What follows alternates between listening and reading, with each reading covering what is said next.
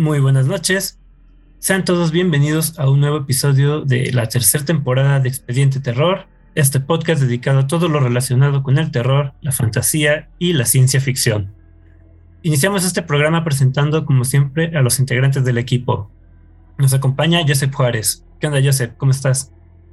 Hola, Esteban. Pues bien, eh, feliz de nuevo por otra emisión. Eh, sobre todo porque la película de esta semana sí me gustó. No la sufrí. Más que nada por eso, ¿no? Entonces, pues vamos a darle, vamos a darle. A ver qué. Directo a la yugular. Espero que a los, a les guste también la película. Sí vale la pena echarle un vistacillo. Ok, bienvenido, Joseph. Y nos acompaña también Fernando Armenta. ¿Qué onda, Fer? ¿Cómo estás? No, orgasmeado de felicidad, ando rondo, porque pinche peliculón, la neta. Ya tocaba una buena. Qué malditos. Y y con todo. Ah, también, a ti tampoco te gustó la del Ludo. Ya sé. Yo también, yo también voy a decir lo mismo, que por fin una buena. Eh, ¿Te gustó? Además, hasta nos compartiste el cuento. Ah, sí. Sí, sí. Bueno, bienvenido, Fer. Eh, yo soy Esteban Castellanos y antes de empezar con el tema, ya se la saben, Joseph, ¿podrías decirle a los oyentes cuáles son nuestras redes sociales y en dónde pueden escucharnos? Claro, se pueden encontrar en Expediente Terror Podcast en Facebook, eh, en Instagram como Expediente Terror y además en otras plataformas como Anchor, Amazon Music, Spotify, Breaker, Google Podcast, YouTube, Apple Podcast y iPods. Y Y Podimo. Podimo. Y pudimos, es que no la... Alguien no la ha puesto en la escaleta. sí. Ya, ya lo agregué, ya. También ahorita me di cuenta. este, gracias, Joseph. Y pues, Fer, ¿Yo ¿de qué? qué película vamos a hablar el día de hoy? Hoy vamos a hablar de la película Predestination del 2014, basada en el relato All Your Zombies, All You Zombies, que nada, no seguimos sin entender por qué. Este, y dirigir, ¿qué? Dirigida por los hermanos. Spirit. Spiri, Spiri, esta madre. que estuve viendo su filmografía y tienen un par interesantes. Hicieron una sobre una película sobre la mansión Winchester, esta de, de- de los rifles, de la señora que no dejó de construir su casa por miedo a que las almas de las personas asesinadas por los rifles de su esposo la, eh, la encontraran. Y luego creo que hicieron una de Jigsaw, de, de la saga de Saw. ujú. Y creo que tiene una película de comedia, un Dead o algo así, que es un- Ujú. de, de- de zombies. Ah, mira. Lo, lo que se me hizo curioso es de que es de Australia esta película. Ah, sí. Australiana. Digo, ya, ya nos salimos de Estados Unidos. Ya, por y mira, tiene muchas categorías. Tiene que ciencia ficción, drama, suspenso, cine distópico, viaje en el tiempo, película, ah, güey, intersex feel, arre, está, está chido. Ah. De todos modos, es- Australia termina siendo como un patio trasero, ¿no? Para la producción de películas americanas. De repente, creo que es- a muchos estudios les cuesta más barato producirlas allá y de repente. Sí, sí me, sí, sí me he fijado que algunas de Australia es por, por eso que comentas. Y, y no solo Australia, hubo un tiempo en el que Italia eh, sirvió de lugar para grabar películas western, de estas de vaqueros. oh, De hecho, es un género, se llama spaghetti western. Ah, Y cre- creo que en, en italiano, pero le doblaban la voz a los actores. Estaba muy raro ese género. ok, está bien. Y bueno, cuando estaba preparando lo de la escaleta para eh, lo- la parte sin spoilers, dije, pues ¿en, en, en dónde le podemos cortar para que no sean spoilers? Creo que casi todo de lo que podamos platicar de esa película podría entrar en, pues, en spoilers, digo, no es como... sí. No, bueno. Es que, digo, a lo mejor puede ser eh, de modo general que hay una organización que se dedica a Corregir las acciones. de- ajá, en el tiempo y tiene un, a un como policía o detective que se encarga de evitar sucesos trágicos. Ya, digo, a lo 11 mejor detectives, ¿no? O 12, creo que dice que son. 11. Ah, sí, un- dice uno de los 11, ¿verdad? Eh, uno de los 11. Pero bueno, la, la película empieza con, con un, uno de ellos, para no mencionar. De hecho, no tiene nombre. no, no dan nombre. Lo, bueno, en el, en el libro, en el cuento lo mencionan como Pop, porque más adelante así se llama el bar donde está trabajando. Cosa Sí. que en la Ah, película sí. no hacen. Nada más te mencionan que el lugar se llama así, pero no lo hacen. Llamémosle Poppers ahorita. De hecho, vi, vi la versión doblada y dice el lugar de pop. En lugar de pop. Pero pues en el cuento, no, y ni siquiera en inglés tampoco le dicen pop. En, en el cuento sí fue ni en la película ni en español ni en inglés. A lo mejor en chino. Está desactivando una bomba de un terrorista que están siguiendo que tiene su mayor atraco en marzo del 75.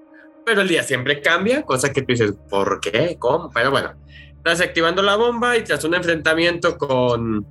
Se da, se da a entender que es con este terrorista eh, pues no alcanza a desactivarla a tiempo y a la hora que va a depositar el explosivo en un, que es como una cápsula de seguridad, pues le ex- explota antes de que la pueda sellar, entonces la explosión le, le da la cara, lo quema, este, de entre las sombras solo sale una persona que le acerca su maletín, que es su máquina del tiempo, eh, y este Pop quemado pues viaja a, lo, que, lo que te dan a entender que es su cuartel general, ¿no? Ahí pasa creo que siete años en rehabilitación. Ujú. Sí, porque sí, ¿no? queda, queda todo quemado. O sea, Sí, no, y pasa siete años en rehabilitación, le hacen injertos, todo el show, total que ya cuando queda bien, lo mandan a lo que ellos mencionan como una última misión, y es cuando empieza en sí la historia de la película, porque ya vemos a... Pero hay una parte importante porque, bueno, queda, queda quemado y cuando se ve al espejo dice algo que es muy importante. Dice, Y gracioso. Ah, dice, estoy tan diferente que ni mi madre me reconocería. O sea, Sí, es esconde cierto. mucho- esconde técnicamente mucho. tiene razón. Sí. y, y ni el padre. Exactamente, ni, ni el abuelo, nadie lo reconocería. No, bueno, no, sí, sí, nadie.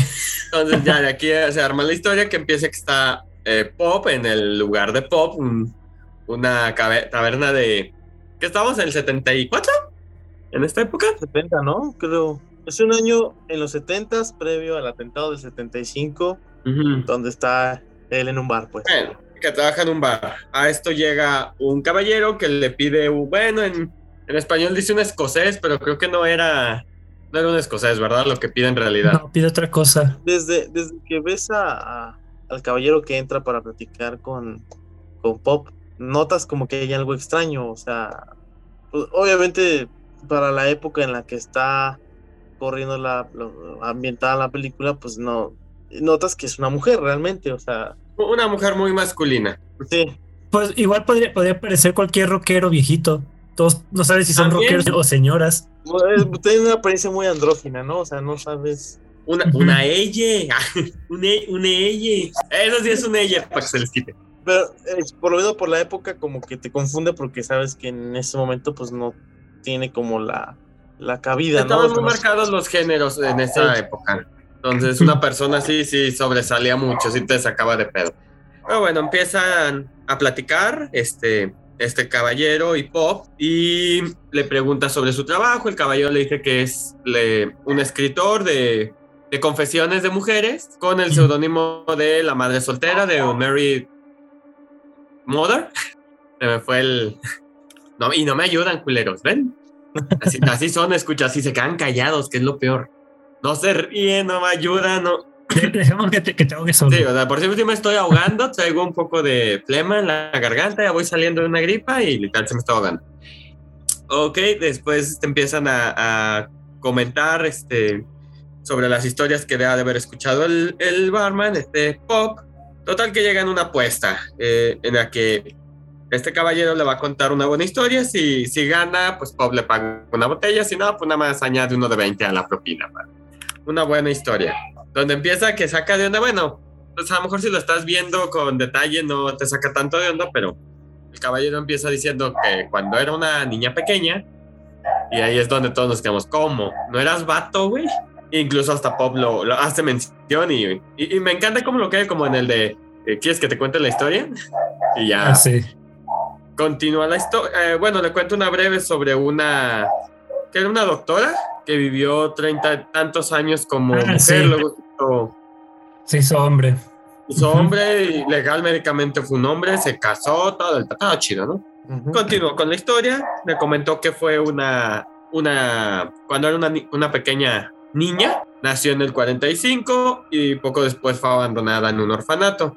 Pues como identificada como mujer, no, una le, le- se le dio el nombre de Jane, que ahí se me hizo curioso, porque es el nombre que se le da a cualquier eh, cuerpo o persona que no está identificada. A cualquier mujer que no esté identificada. Exactamente, se le da el nombre de Jane con el apellido Doe, pero pues, y pues nada más te, na- te narran una, una pequeña de cómo vivió en el orfanato, pues una de tantos, que nunca se enfermó, nunca la tuvieron que llevar al hospital. De hecho, Fer, este, es el, el nombre que se le da a, a los hombres también que no identifican es John. Entonces No, ahí está. Es que eso el- lo iba a mencionar más adelante, güey.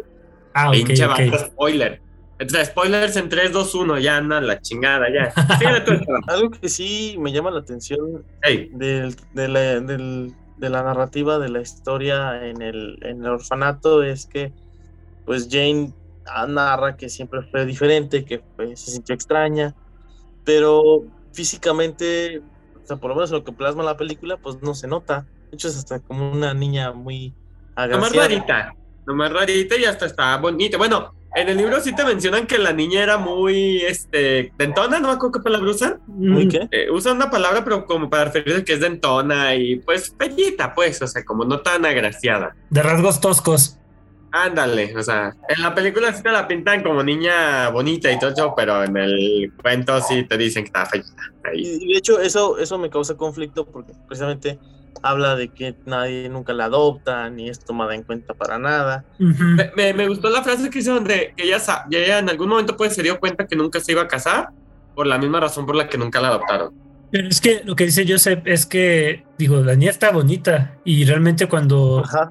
cuando los papás van a adoptar, creo que lo primero en lo que se fijan es que no sea un niño feo. También hacen mención en eso, que todos lo- los, los papás lo que quieren es el güerito de ojo verde, de ojo azul. Y, y ella no es muy diferente. Además, ella este, es súper destacada, o sea, es una prodigio. Tiene notas muy altas. Bueno, pero mira, era callada, era... No era la modelo Mm. de niña que, que en esa época se buscaba y Sí. honestamente una niña lista. Tampoco era muy querida. Sí, pues era eh, años de los 40, 50. Una niña lista, pues no.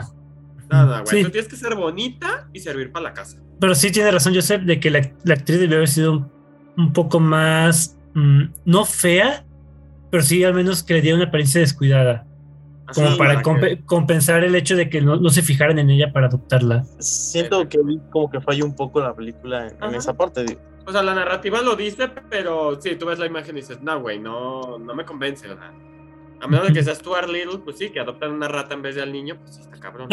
Güey, qué feo se de sentir, güey. ¿Te imaginas ser un niño, güey, que adopten a la rata en vez de a ti? En un orfanato, ya es mamón, güey. Se, ma- Pero se bueno. mancharon. Sí, la neta, sí. Síguele, Esteban. Bueno, pues ya le cuenta cómo en el orfanato, pues como dicen Joseph y Fer, no la querían adoptar. Los demás niños la molestaban. De hecho, se peleaba mucho porque aparte de inteligente, era muy fuerte. Más fuerte que la mayoría de las... Ujú, y eso le ocasionó. Es más, de, de un trancazo le rompe el foco a un, a un carro. Y pues sí, eso le, le va generando muchos problemas hasta que llega el señor Robertson, el hijo de Robert, para eh, que se anote en un programa espacial, a pesar de que las mujeres no tienen permitido ser astronautas. Y ya cu- cuando llega ahí se da cuenta de que hay algo raro porque en su mayoría las candidatas son prostitutas. Pues ahí, ahí lo que a su descripción lo que dice es que buscaban una mujer eh, virgen de preferencia porque la querían educar sexualmente de- desde cero. Eh, inteligente, emocionalmente estable. No, ya valí madre, yo no, no calificaría ahí como, ni aunque fuera mujer, pero bueno. Eh, lo dan a entender que, que la quieren para que los astronautas se asien- Se entretenga. Como damas de compañía. Ey, que la- ella misma dice, o sea, ninguna de estas mujeres aguantaría más de 10 días fuera. O sea, están todas pendejas. Me encanta el chiste que hace cuando le hacen la primera entrevista, que le dicen que ojalá no se ponga nerviosa porque la mayoría de las mujeres se pierden en su pensamiento y ella les dice, eh, para la mayoría de estas mujeres un pensamiento es un territorio inexplorado. O sea, me encantó, digo, no, las pendejeó bien bonito. Sí, y luego cuando le dice, ¿alguna vez has estado con algún hombre? Dice, ¿usted? ¿Usted? Eh, también me encantó. Y ya cuando dicen, ok, ¿entiendes este pedo? Y, ¿Puedo ir al espacio? Si, si eres apta, sí. ¿No? Ujú. Nunca he estado con un hombre. O sea, ya se pone como, ok, vamos a poner serias. Sí, y, y luego pues ya pasa una serie de pruebas, eh, les ponen un casquito para simular el viaje espacial, cosa que algunos no resisten. Una se vomita bien perro. Me encanta la risita que suelta, bien burlona. Ay, sí, digo, sol- solitas hacían enemigos, la verdad. Es como esas morras que dicen, güey, yo no, no puedo, no puedo engordar, güey. O sea, nomás me crece el pecho. Güey, a huevo las morras te van a odiar. Güey, me puedo comer un pastel en la noche de chocolate y amanecer con menos peso. No mames, güey, te van a madrear. Te das cuenta que la morra está sobrecalificada para la tarea. Para todo. O sea, lista, fuerte. Nada más sus habilidades sociales, pues sí le va a batalla, pero de ahí en más. Pero precisamente la prueba, ¿no? Por, porque se agarra pelea, se pelea con una chava. Ah, Sí, y, y en la prueba médica se dan cuenta de que hay algo raro en ella. Y no le Ajá. quieren decir. sin decirle el por qué, solamente la descalifican. Ella piensa que por la pelea. Ujú. Entonces, a partir de ahí se va a trabajar como asistente de ama de hogar, prácticamente sirvienta, sirvienta barata. Y ella dice que trabajaba de día, leía, ahí fue donde descubrió las revistas de confesiones, pero ahí era una manera de distracción para ella. Eh, eh, trabajaba de día, leía las revistas y estudiaba de noche. Hasta que conoció a un tipo, pinches hombres, todo lo arruinan. Del cual nunca te ponen el rostro, nunca, nunca, nunca ves el rostro del tipo. No, de hecho, lo- los diálogos que él dice te los narra eh, pues, el- ella, el- el- ella, pero la del futuro, pues la del. él. Él, él, el que está en el bar con Pop. Que me, me gustó el. Me, me gustó este. mm, no sé cómo decirlo. Esos en- encuadres, esos enfoques que usaron para ocultar la identidad de- del tipo. Porque, digo, si no has visto la película, por ahí tiene un giro de tuerca que a más de uno sorprendió. Yo, lamentablemente, ya había leído el cuento, entonces cuando vi esa, esa toma dije, ah, pues tiene sentido esto. lo ocultan digo, en un cuento no hay bronca, no, como ocultan la identidad no hay problema, pero en una película está muy chido. Y, no, y fíjate, hasta lo hacen bien, porque más que meterte la duda, te hacen así como que, güey, pues es irrelevante, es un vato X. Ujú, Que no tiene exacto. importancia, por eso ni la cara se acuerda, ¿no? De, hecho, le- les comentaba a Feria Joseph que esta parte, primera parte me pareció medio tediosa porque básicamente te están leyendo el cuento. Eh, no, palabras más, nada más. pero- Y es, es raro en una película que, que te funcione este recurso de, del narrador todo el rato contándote lo que está pasando. Y aquí digo, sí funciona, pero es la parte más lenta de toda la película. Y creo que son como 30, 40 minutos los que pasan así como más o menos. 40, 45, casi la, sí, la mitad. La primera mitad de la película. Sí, por eso yo creo ese recurso sí es el que me cansó un poco, porque no, funciona muy bien en, en- en películas. Síguele, ya conoció al tipo. A ver, Joseph, vas porque Rico, no me acuerdo. Mamada, ah, básicamente, no, mamado no eh, es como si el tipo la complementara, ¿no? Ella piensa en una eh, frase y él la complementa. Le la dice, entiende, le dice lo que quiere escuchar, le- la hace le dice lo que quiere escuchar, exactamente. Anoten, cabrones, anoten para que sepan cómo hablar bonito con las morras. Entonces, eh, habla de que él tiene dinero, ¿no? Traía un fajo de 100 billetes. De, de- Ah, de- sí. de- Billetes de 100. un fajo de 100 billetes de, billetes de 100 dólares. Y bueno, pues total, esta morra le hace que se le prenda la hormona y todos sus deseos de ser este pura y casta para los bellos astronautas se pierden y pues madre.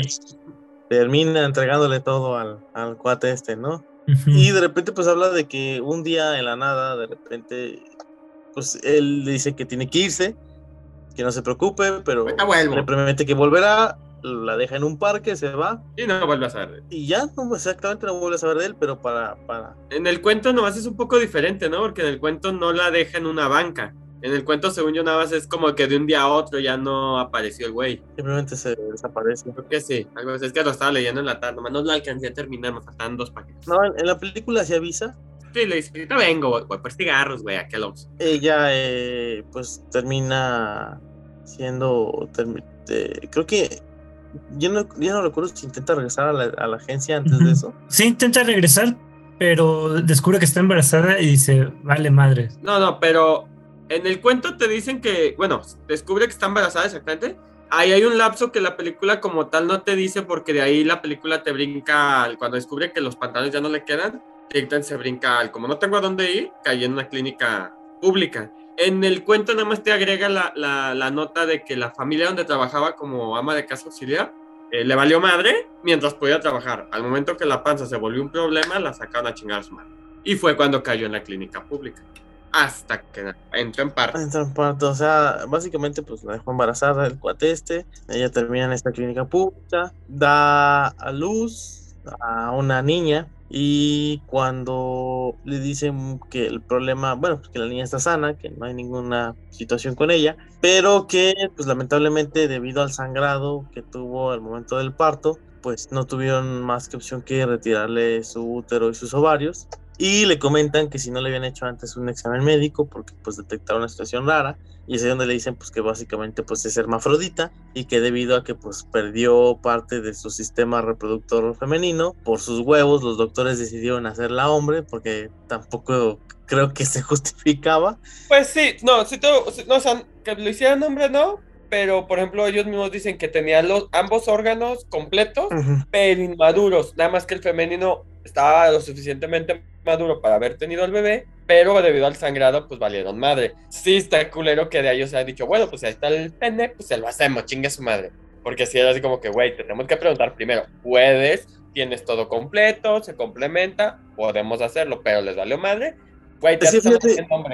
al fin lo que te cuentas lo que perdió fue su capacidad de, de reproducción pero pues o sea pudieron haberle dejado la vagina no o sea y ya O sí la puedes bajar como una mujer estéril, pues ya no Sí. puedes tener hijos, pero. o sea pero fue como que por nuestros huevos como que sí No, y por los de Jane, porque ya tenía. sí sí sí o sea de, vamos a dejarle el pene vamos a reconstruírselos Sí, no, y, vamos- y- no, y te vamos a hacer más cirugías, güey, para que complementes, te vamos a dar este, tus hormonas, te- todavía estás joven, tus huesos se van a acoplar, que no tanto, pues. Eso explica por qué con Pop ya era hombre. Entonces, pues bueno, decide ella, bueno, no, no decide, sino pues, se lo imponen y lo acepta a regañadientes eh, que, que va a ser hombre. Eh, tiene un momento con su hija y decide, ya, de hecho, ya, ya transformada en hombre, ya decide cambiarse el nombre, creo que a John, me parece, ¿no? Mm, no lo dice ahí. No, creo que, creo que no lo ha dicho, pero obviamente pues ella sabiendo que ya no va a ser mujer, decide ponerle a su hija Jane en nombre a su mamá, que pues técnicamente ella ya no es su mamá, sino ya está Ahora es su papá. ya ahora su papá, ¿no? Entonces está en ese proceso de transformación o de cambio de sexo cuando pues de repente un cabrón que no vemos su cara ni nada se roba a su hija y desaparece, ¿no? Y, y nunca logra saber o dar con el paradero ni, ni del cuate que se roba a su hija ni de su hija. Fíjense que pues, me acuerdo cuando leí el cuento, la historia de Jane me, me dio muchísima pena. O sea, la pobre sufre por todos lados. no, no, sufre lo que le sigue. O sea, mujer casos de la vida real, te quedas pendeja, no mames. Está, está más grueso que el niño que le sacan los ojos en cerca de la vida real y lo dejan con su globito fuera de casa de su mamá. Bueno. Hay de males a males. Ándale. A esto, pues, Jane, ahora convertida en hombre, dice, bueno, ya puedo hacer el intento en la agencia espacial, ya soy hombre, ya puedo tirarle a ser astronauta. Pero, pues, por su condición, y pues no pueden mentirles, ellos tienen su expediente médico y todo, pues no lo aceptan, nada más el doctor lo fisgonea por curiosidad, digo, en esta época no sé qué tan común sea un hermafrodita, yo supongo que no tanto. Y pues como no tenía un oficio ni nada, al final decide cambiarse el nombre e irse a Nueva York. Ahí este, consigue un trabajo como cocinero, que él mismo dice, mal pagado, muchas horas. Se compra una máquina de escribir y primero se renta como, ay, se me fue el nombre, el término, pues, como mecanógrafo público, pero no recuerdo el nombre que usaba. Después, eh, una de las partes que tuvo que mecanografiar fue una carta de una confesión, que para él fue una pérdida de papel, pero pues si el güey que lo escribió lo pudo vender, dice, ¿por qué yo no? Compra un bonche de revistas de confesiones de mujeres, se pone a estudiarlas y dice, ok, ahora yo puedo redactar esto. Y así es como nace él como escritor con el apodo de la madre... ¿Qué es soltera? Madre soltera. Madre soltera. Es que como en inglés es un married mother, o sea, como Mamá luchona, pues. así descasada, ¿cómo sería la traducción? ¿Soltera? Pero es que soltera tiene una palabra. No sé Sí. si married era una palabra que se usaba en esa época y después se inventó la, o sea, acopló la palabra single. Creo que tiene que ver con el hecho de que eh, por el matrimonio, ¿no? O sea, porque es una mamá, digo, no sé, puede ser hasta una forma eh, propia de decirlo, ¿no? Sí, a lo mejor como una ma- más nice, más elegante. Más- y en esa época pues se daba mucho eso. Me suena así como que eh, siempre casada, nunca inca- incasa- incasada. Algo así. De hecho, estoy leyendo que sí este, tienen una eh, diferencia. Sea, aunque son lo mismo, son sinónimos. Ey. Pero, por ejemplo, una persona unmarried puede ser alguien que está divorciado. Mm.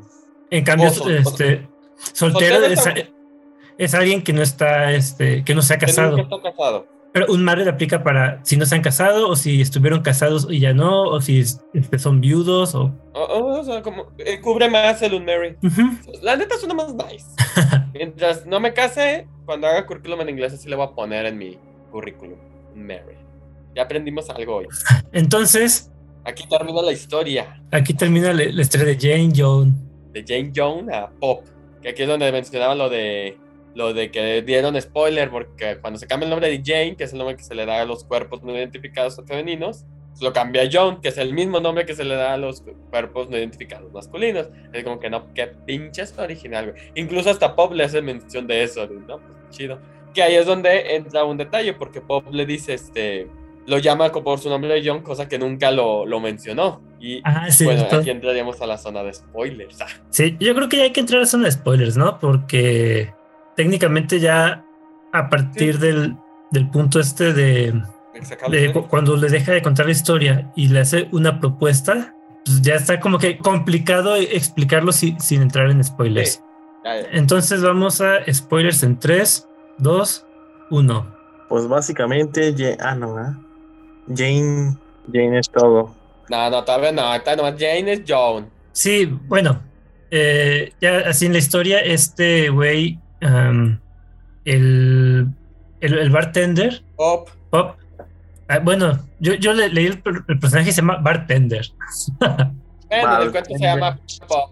Pop Tender, échale. El, el tipo este se- le dice a, a John que le ofrece la oportunidad de vengarse del tipo que, que la embarazó y, lo- y la abandonó y el responsable de, de que ella terminara siendo hombre, pues, básicamente.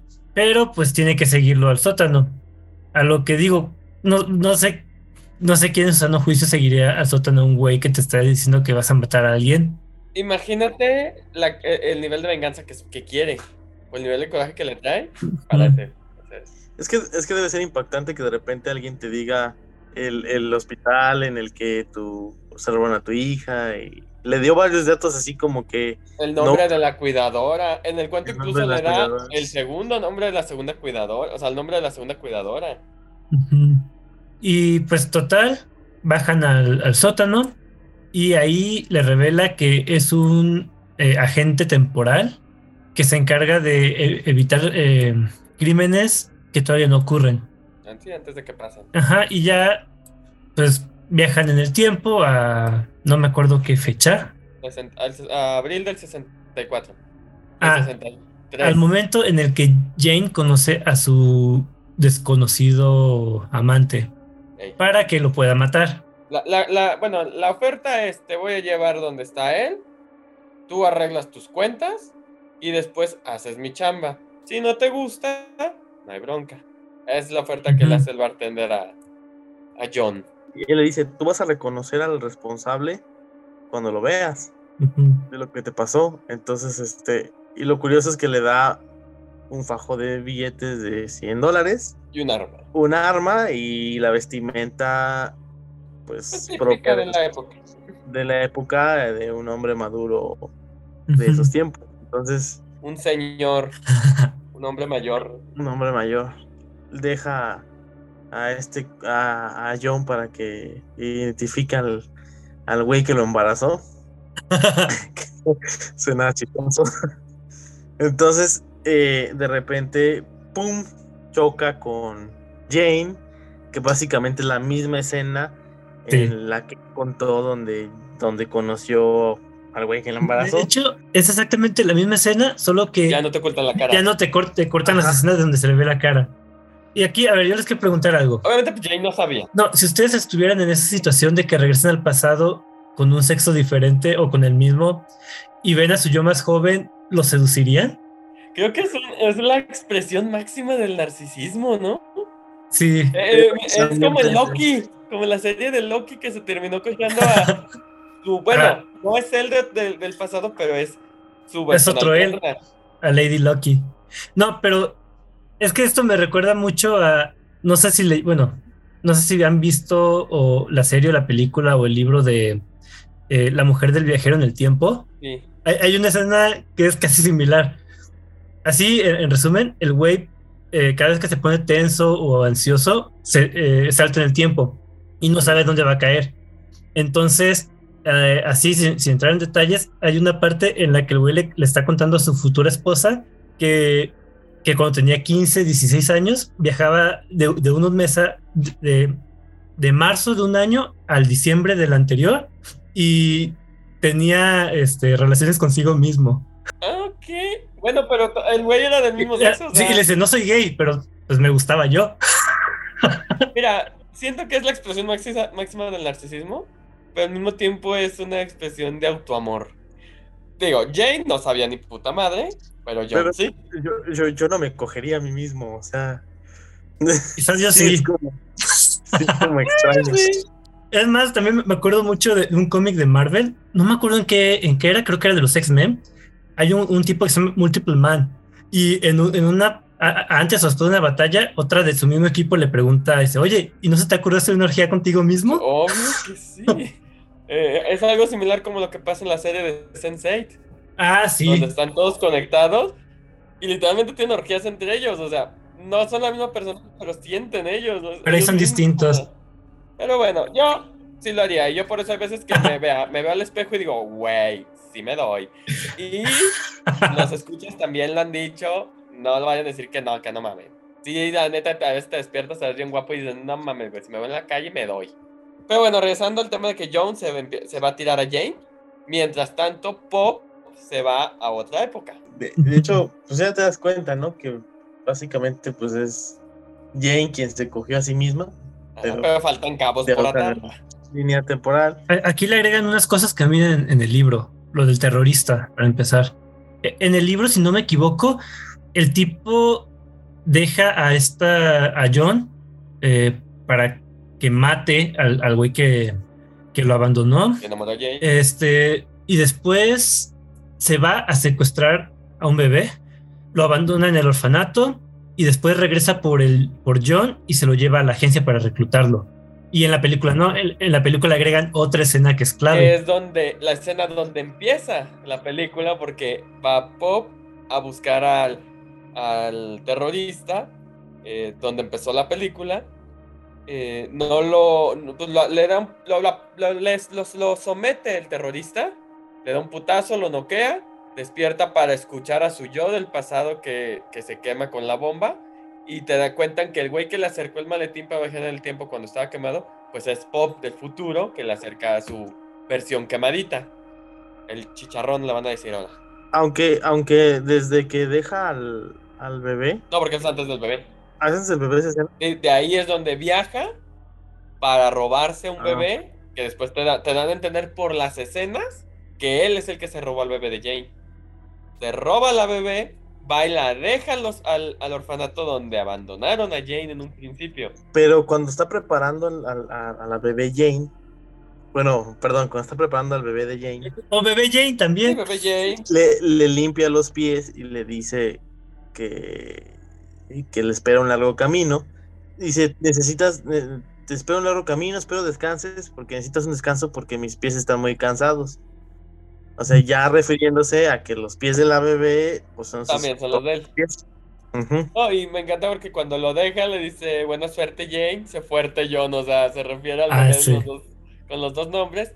Se va eh, y de un teléfono público llama al orfanato pues para que salgan a recogerla. Y para nombrarla. No, lo- la nombra la guardiana de ahí. ¿Tiene nombre ella? Yo no recuerdo. Pues en la película le dicen cuando, cuando la encuentran, eh, se ve que lo- después llega un doctor, la revisa y no, todo está bien y ya tiene un nombre, le vas a poner Jane. Ya- Jane bastará por ahora. Ah. De, de- de hecho, yo creo que le pone Jane por el Jane Doe, que es una Ajá. desconocida. Y Jane le puso Jane a su bebé para mantener el nombre. Y, y el bartender le quita la- el papelito con el nombre, lo trae en el pie y cuando se los limpia, le corta. Ajá. En el cuento, no me acuerdo si en la peli, pero en el cuento dice que el güey todavía regresa al orfanato a tiempo para alcanzar a ver cómo la guardiana levanta al bebé de la calle. En la película creo que no se ve eso, ¿verdad? No, eso no sale. Ah, no, nomás de que habla, se sube al carro y de ahí vuelve a viajar. ¿A dónde? A junio del 63. El mismo año que dejó a John con Jane, nomás dos meses después. O sea, lo dejó dos meses disfrutarse. Aquí otra cosa que, que no dejé pensar. O sea, John todo el tiempo fue consciente de que él fue el que se abandonó a sí misma. ¿Sí? Pues en cuanto se dio cuenta. ¿sí? No, pero es que eh, y es esa necesidad de querer cambiar la historia, de decir yo voy a ser buena madre y yo no la voy a abandonar y, y le roban a la bebé, de decir, ok, yo fui el que te abandonó, pero ahora no te voy a abandonar, voy a estar contigo. Y él sí planeaba hacerlo, pero pues el destino ya estaba escrito. Ah, es que no, no hemos no tomamos, no, nunca dijimos que eh, cuando empieza la película, eh, John siempre está grabando notas y está hablando con alguien, o sea, está hablando consigo mismo. Como notas para alguien o para él mismo, pues en una grabadora. Es que son cosas necesarias si estás viajando en el tiempo. Digo, eso lo, lo vi también en el, el viaje- la mujer del viajero en el tiempo, porque el tipo ya sabe a qué lugar va a aparecer y él ya se deja la ropa y escondida cerca para, porque él aparece desnudo. O sea, se teletransporta a él, no se le transporta su ropa.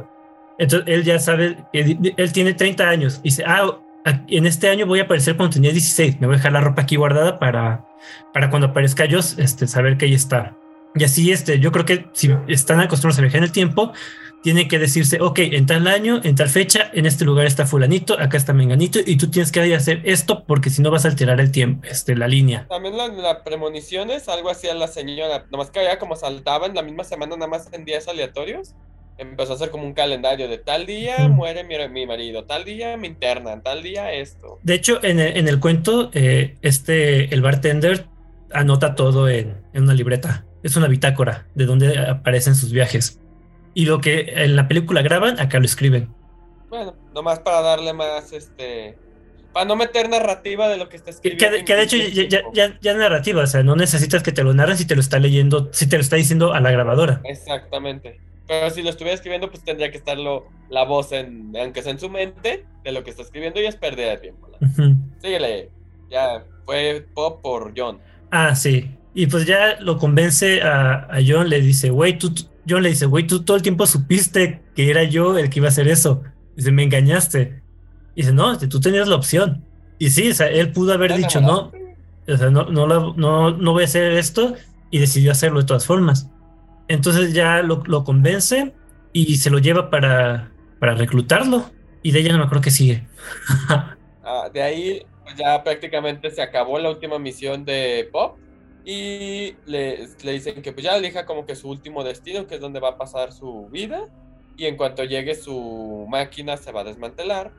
Eh, él elige el 75 en enero, cuatro meses antes del, de la obra maestra del terrorista, que es en mayo. Llega y al momento de que su máquina está por desactivarse marca un error, lo cual Mm. pues evita que, se, que no se desmantele. Este, ah, pequeño detalle. Después de, de cuando ve a su yo del pasado quemado, encuentra un pequeño circuito electrónico de la bomba del terrorista. Y antes de retirarse, este. ¿Cómo se llamaba el encargado? Robertson. Robertson. Eh, pues le entrega un reporte donde, de esa pieza donde está la nota de, de donde se compró, una pequeña pista, ¿no? Eh, a la hora que este chavo ve que no se le des- desmantela su máquina, pues empieza a analizar la pista y dice, ok, vamos a, a rastrearlo, a ver qué pedo. Y bueno, aquí me, me generó una duda, ahorita me estoy acordando. Hay escenas en las que este, el bartender, ya eh, jubilado, está escribiendo una novela, que es la novela que después lee esta Jane, porque de hecho está firmada como John Doe. Y, y es donde Jane agarra la inspiración y dice, si este güey pudo publicar, pues yo también voy a escribir esto. O sea, él, él mismo se enseñó a escribir. Y, pero, ¿eso en qué tiempo fue? O sea, si está en el 75 y está escribiendo él, ¿regresó al pasado para publicarlo? Pues posiblemente. Probablemente la Sí, mandó. Pues es que ya tenía una máquina que no se desmanteló. Y bueno, cuando se acabe la peli eh, se, entien- se entenderá todo el resto. Porque a- a- de repente da a entender que parte de las consecuencias de que se volvió así medio chiflado en vejez es porque abusó de los viajes en el tiempo y ya ves que te dicen al principio de la película que te causa este demencia, ¿no? Psicosis. Psicosis. Psicosis, demencia. Y pues ya el, el tipo se, se retira, se enamora de una chica que trabaja en un... Una tienda de antigüedades de Tienda de donde compra la antigüedades. máquina de escribir. Y ya eh, va a una lavandería que es en donde dice que, eh, que va a estar el, el terrorista que lleva Donde toda tiene la película. única pista. La única pista de lugar y fecha exacta donde va. Que ha- hay, hay una escena que me gustó, digo, por si no había quedado claro para los que estábamos viendo. Cuando está sin camisa escribiendo y se levanta y trae las cicatrices. Las mismas cicatrices que tiene John después de que lo hicieron hombre. Ujú. Al fin de cuentas, Bob es, es John y John es Jane. John. Y Jane. Y así es, cuando te das cuenta que la, la cara nueva que le pusieron es la del bartender, cuando, después de que se quema este John. Sí. Pero bueno, ahorita armamos un rápido, pero sí le. Y, y ya este, tiene una conversación con su yo del futuro. Y el yo del futuro le dice: Es que, güey, si me matas aquí, tú vas a tomar mi lugar. Porque nunca le avisaste a la agencia que no se desactivó tu, tu madre está para viajar en el tiempo. el mismo bucle. Básicamente el terrorista pues también es John del futuro, eh, que está realizando atentados terroristas, digo, con, con una lógica, no se justifica el medio obviamente, pero él es el típico, evito un accidente provocando uno menor. Y tiene sentido, digo, yo lo haría. Maldito loco. No, es que si, si puedes evitar que mueran 10.000 personas matando a 300, dices, ah, lo pones en una balanza y dices, es un sacrificio que se tiene que hacer. Y por eso Thanos juntaba las gemas, güey. Ay, pero Thanos barrió parejo a la mitad. Acá, aquí- acá lo, aquí- lo que lo harías único- es matar un 10% para que no muera el 80%. Aquí la única cuestión moral es quién eres tú para decidir si mueren 100 o 3000. O cuáles 100 o cuáles 3000 mueren. Mueren. Nada más. eh, Lógicamente te entiendo perfectamente, pero ahí entra el de quién eres tú para, ver, para decidir si viven estas 100 o mueren o esas 3000. El que pone la bomba, Pero quién te da esa autoridad moral para decidirlo, cabrón. pues yo. No, no. desgraciado, güey. No necesitas permiso de alguien más. Alguien lo tiene que hacer. Maldito, por eso Thanos juntaba las gemas, güey. y, ¿Y qué más? Ya, ya se me fue el rollo por tu culpa. Ah, pues a John mata al terrorista. John mata a John viejo. John mata a John viejo. Y ahí me encanta porque tienen como una recapitulación de imágenes desde que ves al bebé, al bebé un poquito más grande, Jane niña, Jane adolescente, eh, Jane en la en Space Corp, eh, Jane este, ama de casa, Jane este, enamorada, Jane este, embarazada, Jane eh, convirtiéndose en hombre. Ahí brincamos donde es John en el, en el bar, eh, John siendo reclutado, John quemado, John bartender, John este, retirado con la barbita que cuando estaba escribiendo, John escribiendo y luego el brinco a John terrorista. Sí, eso estuvo chido. Y creo que es parte de- del encanto de esta historia, ¿no? Digo, darte cuenta al final que todos los personajes importantes en la historia es la misma persona. Hay una parte en la que está hablando con Robertson, que es donde él le dice, güey, eres una paradoja completa, eres la única persona en la existencia que no entiende antepasados. Que es un. Sí, o sea, se menciona al, al uróboro. Ur- uroboro. Que se come a sí mismo. De hecho, me acuerdo mu- mucho uno de eh, este, una de mis series favoritas de Netflix, Dark, que Fer, si no la has visto, en verdad, si te gustan los viajes en el tiempo, tienes que verla. Y esa tiene, no, no exactamente, pero sí tiene elementos similares a esta historia. De este bucle de, de persona, una persona que no debería de existir y que está dando vueltas en un ciclo que se repite una y otra vez. Porque al final de cuentas es eso. Pero te pones a ver y también ata a todas las personas que tienen contacto con Jane Joe a un bucle infinito. Ese es el viaje del tiempo que me gusta, en el que ya está todo este, predestinado. eh, así se llama la película. Ah, ah, ah. Ya te explotó la cabeza, güey. no así, eh, está todo predestinado y no importa, hagan lo que hagan, esa acción va a desencadenar el, el suceso que quieren evitar. Sí, es un es uno de los tres tipos de viaje en el tiempo que se tienen, pues el, el no puedes alterar el pasado porque ya está predicho. Que por cierto, tenemos dos episodios de viajes en el tiempo en la segunda temporada, si no me equivoco, para que vayan a escucharlos. De- y tiene un episodio similar, Padre de Familia, en el que quieren matar a un antepasado de Stewie y lo logran, que es este Leonardo da Vinci. Pero para evitar este, porque como Stewie provocó el Big Bang, entonces si desaparece él, pues desaparece la existencia en sí. El güey se queda en el pasado para dejar su material genético para poder, poder nacer en el futuro. Y aquí es donde entra una pregunta que le hace el bartender a modo de broma a John. ¿Qué fue primero, el huevo el o la gallina? ¿Y qué le contesta él? El gallo. Gallo. Y resulta que en esta paradoja, John, Jane, eh, el bartender y el terrorista, El son, terrorista. son el gallo. El alfa y el omega. Sí.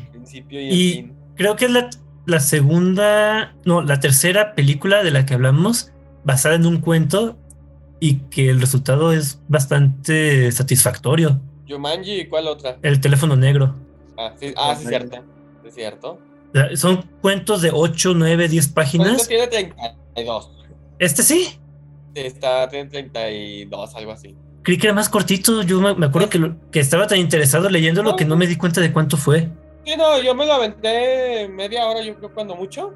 Porque sí son 32 páginas, pero tampoco no están muy. No es de lado a lado de la hoja. Mm. Está cortito los párrafos, pero esta no tiene dibujitos, como la de Yumanji. Como la sí. De, de Jumanji son 30 páginas y cada página trae un párrafo No, son solamente. 16, güey, más con, con dibujos. Ah, y dibujos. A ver, lo que me hace muy curioso es cómo juega con, con la parte del solicismo. O sea, esta como rama filosófica en la que solamente puedes como asegurarte de tu propia existencia. Solamente tú eres real porque pues, sabes que eres real porque puedes percibirte a ti mismo, puedes comprobarte a ti mismo. Pero no puedes comprobar si las otras personas son una creación de ti mismo, una ilusión o si el entorno es ¿cómo puedes saber que las demás personas son reales? Y, y precisamente en Predestination plasman muy bien esa idea. Básicamente, todo lo que define a, a, A Jane, a John. a Jane, a John, pues es producto de sí mismo. Y De él lo dice, ¿no? Él, él- él lo dice y, y por eso acepta su destino, porque sabe que, que convirtiéndose en el John viejito, este terrorista, es como le da sentido a la vida del, del, del John del a, pasado. su, a su propia vida. Exacto, exacto. Sí, porque este, el bartender vive para eso, para, para atrapar al terrorista. Desde, desde que John es reclutado hasta que se convierte en el bartender, esa es su misión, ese es su objetivo. Por eso, por eso la frase, y por eso se llama así, y es parte del principio del solicismo. Yo sé que eso es real, pero ustedes no lo saben, zombies, ¿no? O sea, Mm. bueno, no va así, pero Aunque, aunque Ah, hay una, hay una, una historia pues de cómo, cómo comprobaba, cómo respondieron pues a esa pregunta de cómo saber si algo es real. El, eh, por ejemplo, el profesor pregunta, eh, alguien que me diga o que me explique si esta silla es real o no. Y la respuesta que le dio un alumno es, ¿qué silla? Porque si el profesor puede responder qué silla es, pues significa que es real porque la puede percibir. Entonces, es un juego muy chido, pues también ahí. Ahora, la- ahora ah, entrando al punto de que es un bucle cerrado, ahora eh, el objetivo de la agencia, que es evitar este, tragedias antes de que pasen. Ahora, ¿en realidad pueden alterar el tiempo? No, este, te dan a entender que básicamente la paradoja de Gina surge con la invención de la máquina. Y que pues ellos crea, este, se, se- se ven inmersos en la misma paradoja y pues tienen, se ven obligados a mantenerla. De hecho, el, el único gran incidente que no pueden que no pueden detener es, es el de Nueva York, el de las 11.000 personas, está Pero ahí- predestinado a, suceder. Pero ahí la cuestión es quién lo hace, porque el El- viejito lo mataron antes de hacerlo. O sea, técnicamente nunca lo va a lograr. Sí lo logra, según yo. Pero Pero es que al viejito lo matan antes de lograrlo. Pero es que es lo que dice. Me- si tú me matas, tú me vas a reemplazar. Entonces, John termina haciéndolo. O sea, John Ajá. sabe que, sí- que, que lo tiene que hacer porque es lo que le da sentido a su propia existencia.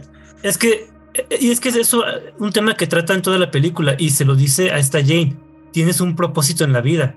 Y el propósito en la vida de- del bartender es atrapar al terrorista. Cuando lo mata y se da cuenta de que el terrorista nunca va a ser la explosión que él está evitando, dices, güey, ¿qué, voy- ¿qué voy a hacer con mi vida? La explosión tiene que suceder porque si no, John del pasado no va a tener nada que hacer. entonces técnicamente el, el viejito no está, pro- no está planeando la explosión, la chida de Nueva York. Más bien ya la hizo cuando se mató a sí mismo. Ajá. ¿sí? Ok, viento. Yo creo que en ese lapso que no se ve en la película, cuando es este el bartender, después de que mata al viejito y cuando se convierte en él, en ese lapso él es el que hizo la explosión. Sí, o sea, en lugar de ser su obra maestra, su obra final, más bien fue su obra, su primera obra. Y, y es también con lo que juega en cuanto a la misión. La primera misión es igual de importante que la última y básicamente es la misma. Y, y nada más que ese es el único ataque que, que cambia de fecha, que cambia el día. Mm, ¿Por qué? Porque como es la primera y sabe que es en la que John se va a estar inspirando, pues parte de... Para confundirlo, No está fija. Exactamente, para confundirse. Porque sabe que si, que si la deja siempre en la misma fecha, Lo- l- se va a detener el ciclo. Ajá. Ya, ya encontré la, fra- la frase. La frase que dice es: Yo sé de dónde he venido, pero de dónde han venido todos ustedes, zombies.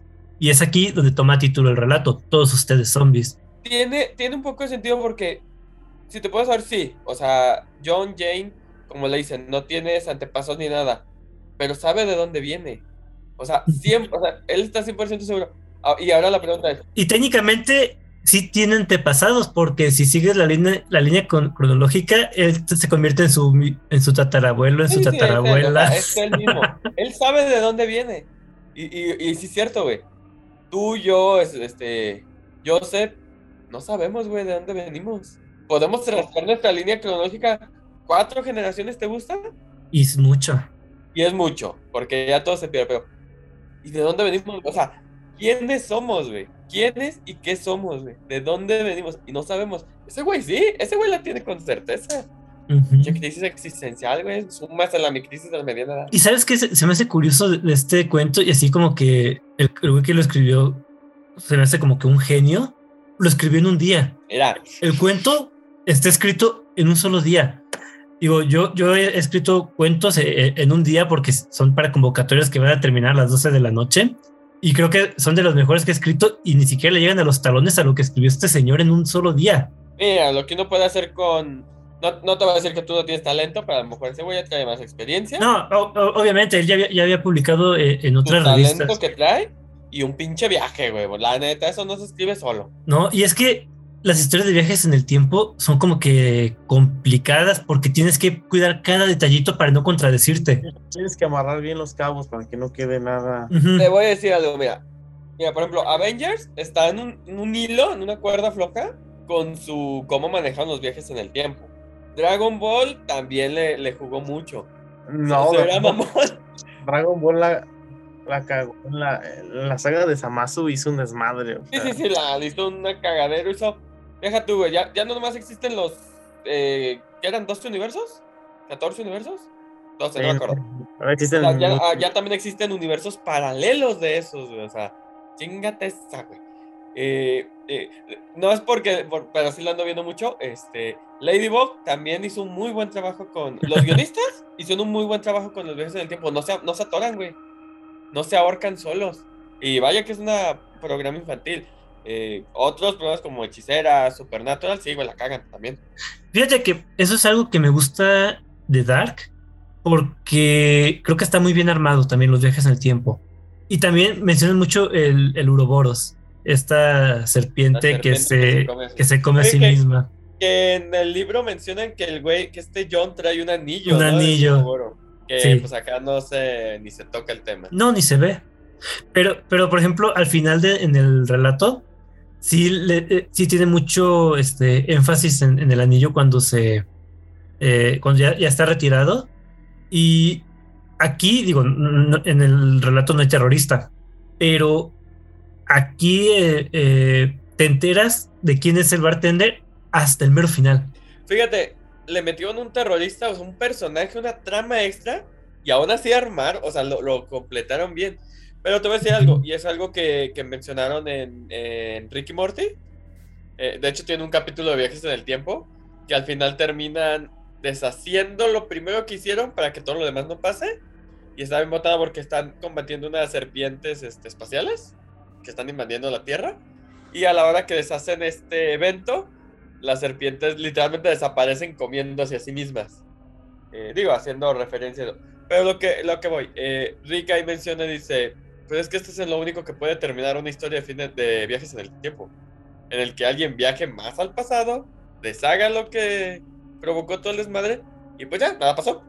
Entonces, el hecho de estas historias, como mencionas Dark, como menciona, como pasó ahorita en Predestination, es de que digo, sí, está muy chida, está muy bien armada, pero al mismo tiempo porque es una historia cerrada.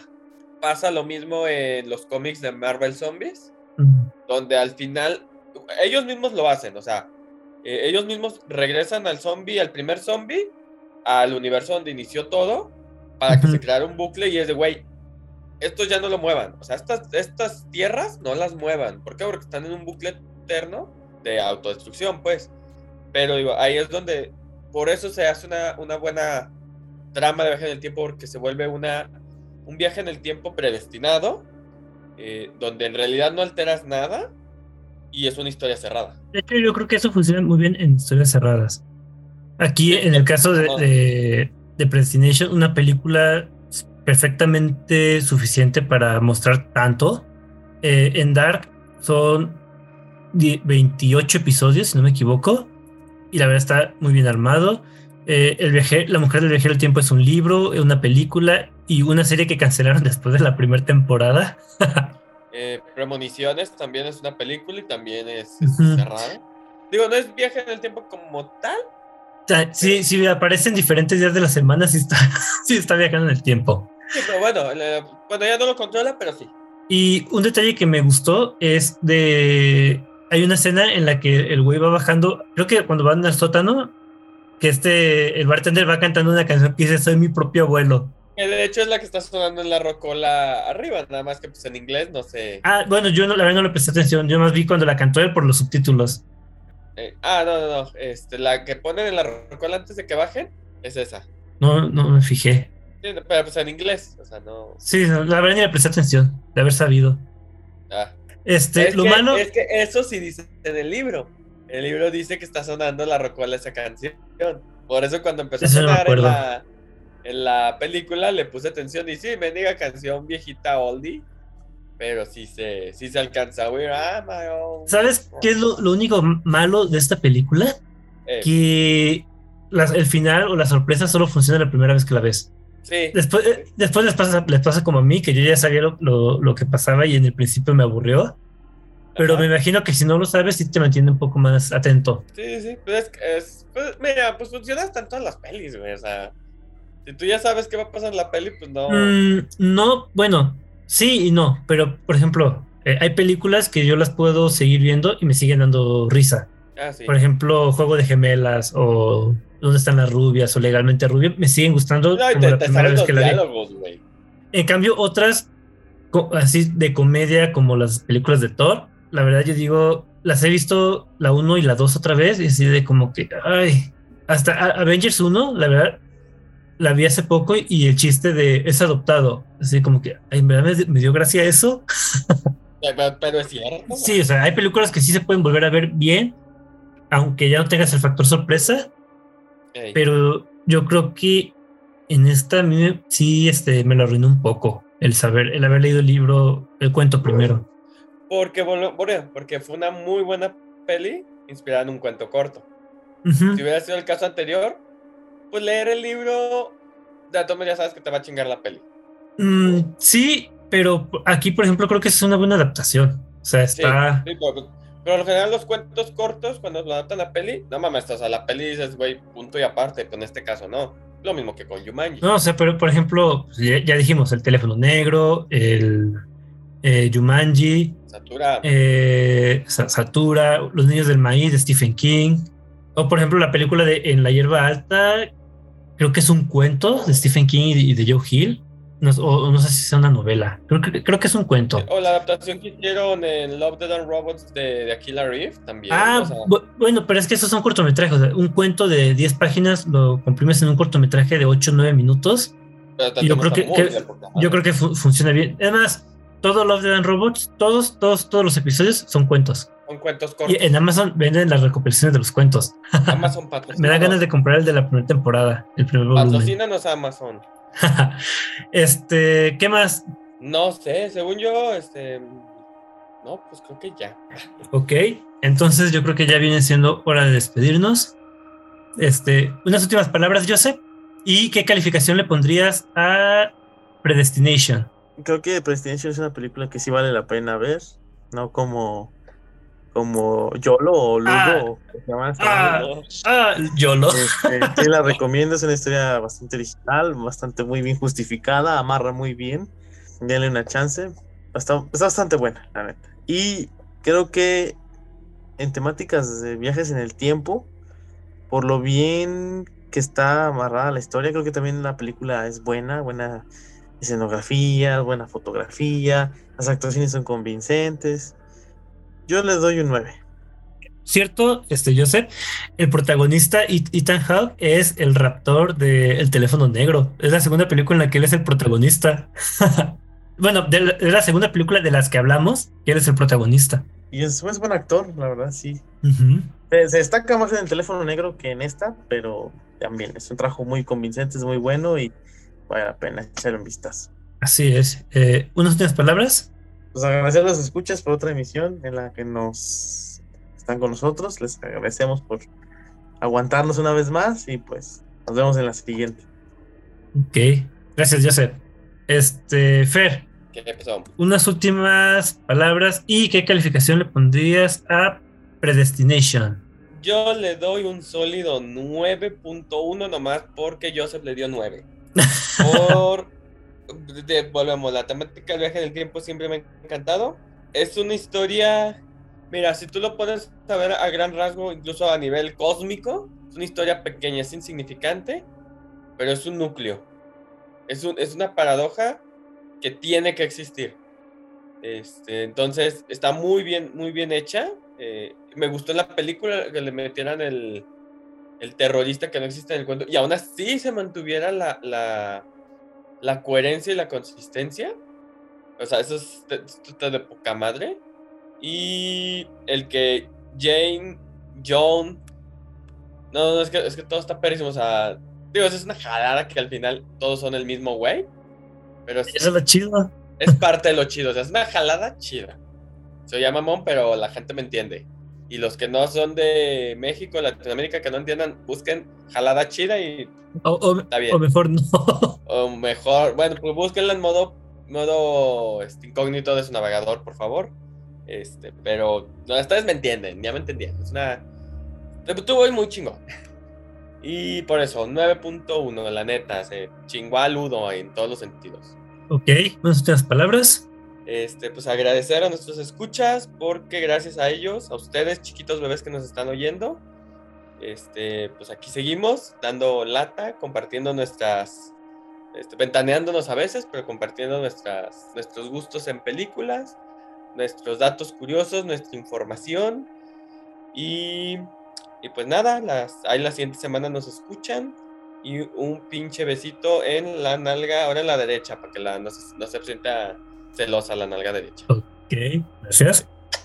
Eh, por mi parte, ah, yo creo que le pondré un 8.5 porque la verdad sí me aburrió un poco la primera media hora, pero no porque fuera una película mala, sino porque yo... Es que habías leído el cuento. No, pero es que ese recurso de que te estén leyendo el cuento o que te estén narrando no funciona del todo en el cine y creo que sí me falló un poquito, pero no creo que sea así este, por algo malo. Pero la viste en el cine, mamón. No, pero me en el cine te refieres como película, pues. Ah, sí, o sea, el cine eh, como género, este, como arte. Sí, sí. Eh, yo creo que es una película que pierde mucho cuando la ves por segunda vez o, o tercera vez, pero creo que sería divertido ponerse a alguien más y ver su reacción. Sí. Es más, creo que sería bueno ver videos en YouTube de reacción de la gente que la ve por primera vez. Y sí, sí, sí. Y si llegan suficientes comentarios a Facebook o Instagram, eh, yo, me, yo me ofrezco a enseñarle la película a una persona que no la haya visto y grabar su reacción. Deberíamos hacer videos de, de reacción de cine. Exactamente. Pero yo me ofrezco, para esta película yo me ofrezco si llegan suficientes eh, mensajes a Facebook, a nuestra página de Facebook o a nuestra página de Instagram. No voy a dar números, pero, pero con que la gente diga, güey, yo quiero ver ese video. Con eso lo hago, me vale madre. Me, me busco a mi víctima. Ok. Y bueno, ya pues un 8.5. Y eh, pues ya nomás me queda agradecerles. Eh, creo que hemos tenido muy buenos números. Muchas gracias por seguir escuchándonos. Eh, muchas gracias por aguantarnos cada semana, como dice Joseph. Ah, es que nos aman. Y pues aquí seguiremos. Este es el episodio 11 de la tercera temporada. Ya saben que usualmente lo dejamos en 30. Entonces todavía faltan bastantes películas por ver, por platicar. Les recordamos que pueden encontrar este podcast como Expediente Terror en Anchor, Spotify, Apple Podcasts, Amazon Music, iVoox, YouTube, Podimo o en su plataforma de preferencia todos los sábados en punto de las 8 de la noche. Y los invitamos también a seguirnos en nuestras redes sociales, ya se las saben, estamos como Expediente Terror Podcast y Expediente Terror en Facebook e Instagram respectivamente. Mi nombre es Esteban Castellanos, esto fue Expediente Terror y recuerden, nunca dejes para ayer lo que puedes hacer mañana. Buenas noches.